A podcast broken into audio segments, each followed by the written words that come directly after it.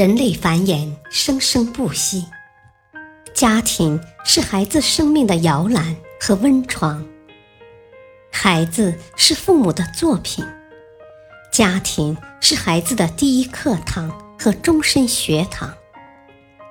成功的家教造就成功的孩子，失败的家教造就失败的孩子。好父母满足需求。好家长用对方法，欢迎收听。别和叛逆期孩子较劲，亲子无障碍沟通五十招。作者：上扬，播讲：汉月。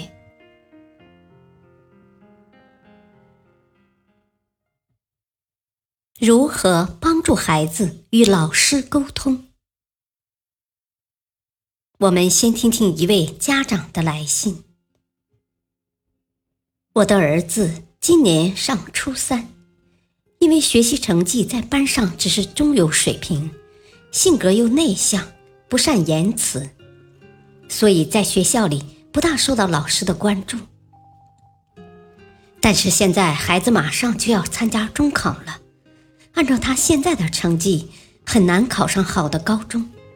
所以我很着急，就去学校找过老师，希望老师能给孩子多一些指导和帮助。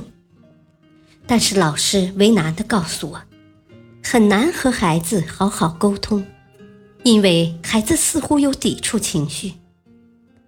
我回家问了孩子，发现孩子对老师有意见，觉得老师只喜欢学习成绩好的和有家庭背景的学生。对自己这种普通学生缺乏关注，我尝试说服孩子，但发现自己也没办法自圆其说，解释是如此苍白无力。请问老师，我究竟该怎么办？下面我们来听听专家的指导建议。中国是一个教育大国，自古便有着尊师重教的传统。就连古代掌握生杀予夺大权的帝王，也有帝师来教导，所以师道威严。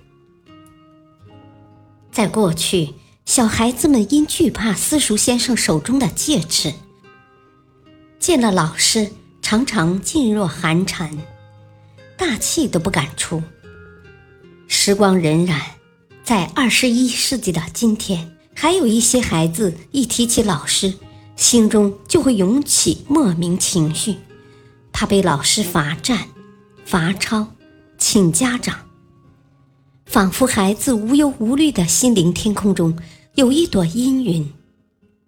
有些孩子因此厌恶学校生活，不愿意参与学校活动。更别说与老师亲切热忱的进行交流。我们不禁要问：这样的师生关系正常吗？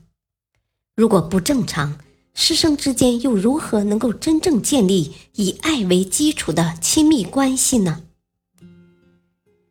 你家孩子的情况，我觉得存在三个问题。第一，作为家长，你属于。临时抱佛脚型，直到中考临近才开始关心孩子的学习，才想到去和老师沟通。第二，冰冻三尺非一日之寒，你孩子内向性格的形成也是一个长期的过程，作为家长有着极大的责任。第三，孩子自己认为没感受到老师的关注和重视。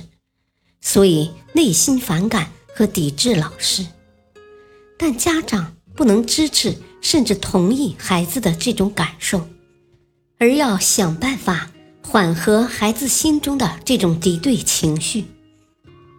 因为孩子是最不会隐藏情绪的群体，如果让孩子的这种情绪滋长，只会引发孩子和老师的对立，让事情。向着不受控制的方向发展，而在这三个问题中，孩子不喜欢老师这个问题是你目前能想办法解决的。要解决这个问题，必须分析清楚具体的原因是什么，找准问题所在。一般来说，孩子不喜欢老师，可能有几方面的原因。最常见的原因是，孩子和老师在交流中发生了问题。针对现在的适龄儿童庞大的基数来说，学校的教学资源是有限的，课堂上学生人数都比较多，并不是每个孩子都有表现自己的机会。时间长了，性格活泼的孩子能够得到老师的关注，有机会担任班上一些职务，从而更加受到老师重视。而有些孩子，会因为性格原因很少受到老师的关注，认为老师偏心，不重视自己。其次，学校就如同一个小社会一样，老师就像领导，很难做到事事公平。在处理学生之间的问题时，有时一碗水难以端平，会无意中冤枉了孩子，伤了孩子的自尊。举个例子。孩子的同桌非要找孩子说话，扰乱了课堂纪律，结果老师判断失误，严厉批评，甚至惩罚了没有讲话的孩子。孩子感到受委屈了，觉得老师赏罚不公，所以产生对老师的不满情绪，并和老师的感情逐渐疏远。此外，每个孩子都有着不同的天赋。面对自己擅长的、感兴趣的学科，自然能学得好；而天生不感兴趣，或者老师授课水平一般的课程，成绩就会一般。就算没受到老师的批评责备，但孩子自认为老师不会重视自己，对老师也缺乏感情。再说，老师毕竟也是一个普通人。也有自己的七情六欲，不同的老师各有各的特点，在授课方法、对学生的态度等各方面都有所区别，这也会导致孩子和老师的亲疏。综上所述，孩子和老师关系的不融洽有着很多原因，并且这种现象很容易发生。亲戚师。信其道，这句话从古代流传至今，深入国人的心灵。为了孩子的成长，家长有责任和义务去当这个润滑剂，让孩子和老师保持良好的关系。家长们不妨可以试试以下几种方法。首先，家长自己要以身作则，要尊师重教。家长的一言一行是孩子的榜样。假设家长自己都不尊重老师，孩子看在眼里，又怎么会尊重老师呢？所以，家长要对老师持以尊敬的态度，并告诉孩子，只有有了尊敬的态度，才能建立良好的师生感情。同时，家长要告诉孩子，老师是人，不是神。和我们一样，难免有缺点、犯错误。老师每天要面对那么多的同学问题，可能会处理不当，也可能会误解了某个同学，或者是语气措辞不当，伤了学生的自尊。如果你心里感到委屈，可以及时和老师交流，说出你的想法，但前提是你首先要尊重老师。其次，家长不能作壁上观，而是要主动参与师生关系建设之中去。注意与孩子的老师多沟通。孩子不喜欢哪位老师，家长要主动与这位老师沟通，以尊敬、虚心的态度倾听老师的话，了解孩子在学校里的表现，设法取得老师的帮助和支持。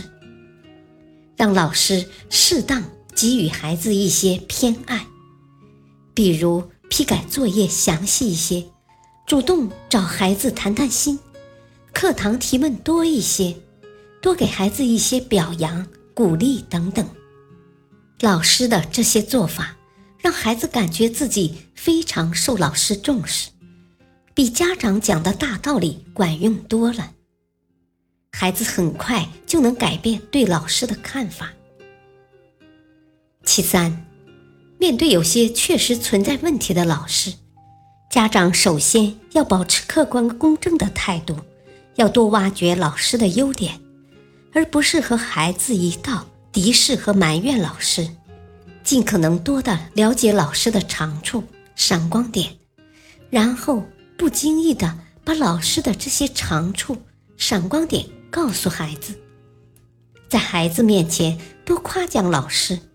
引导孩子认识老师的优点和长处，让孩子对自己的老师恢复好感。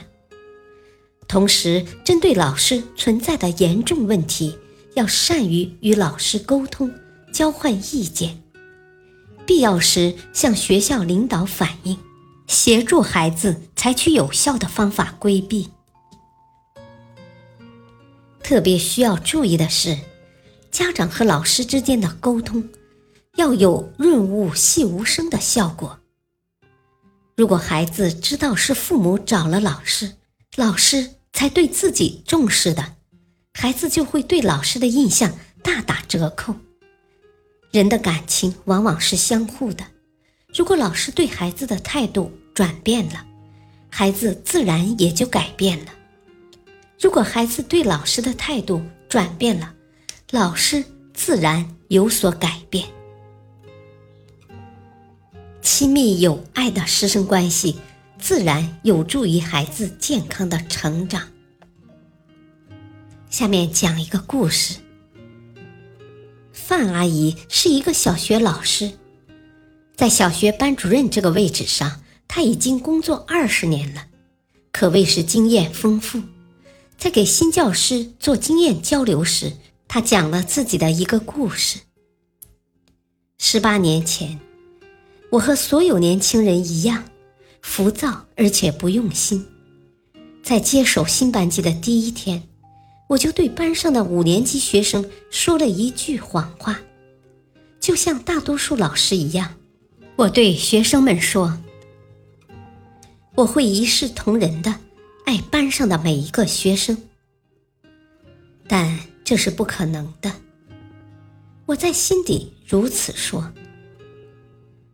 最让我头疼的，便是坐在最后一排的捣蛋分子王云飞。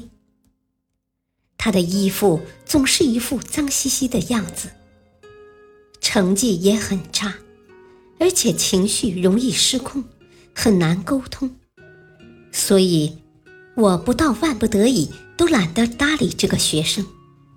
直到一天，一个自称是云飞姑姑、面容憔悴的妇女找到了我，告诉了一个让我震惊的消息。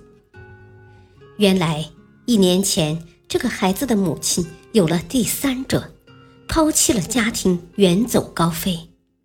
孩子的父亲承受不了这个打击，整日酗酒睡觉，工作也没了。此后。王云飞才变成了这个样子。孩子姑姑恳求我一定要教育好云飞，不然这个家就真的彻底毁了。这是我第一次意识到我的责任所在。我为自己感到羞愧。当我收到学生们的教师节礼物时，在系着美丽缎带的色彩鲜艳的礼物中。只有云飞的礼物是用挂历本的纸包的。当我打开云飞的礼物时，我发现里面是一瓶只剩四分之一的香水。一些学生发出嘲笑声，但我却赞叹说：“好香的香水！”并立即在手腕上撒了一些香水。同学们的笑声停止了。那天，云飞放学后留了下来。他对我说：“范老师，今天你闻起来就像我妈妈一样。”范老师看着全场的老师，最后说道：“从那天开始，我不再是教书，而是开始真正教育孩子。我要感谢这个孩子的姑姑，她让我意识到了我身上的责任。”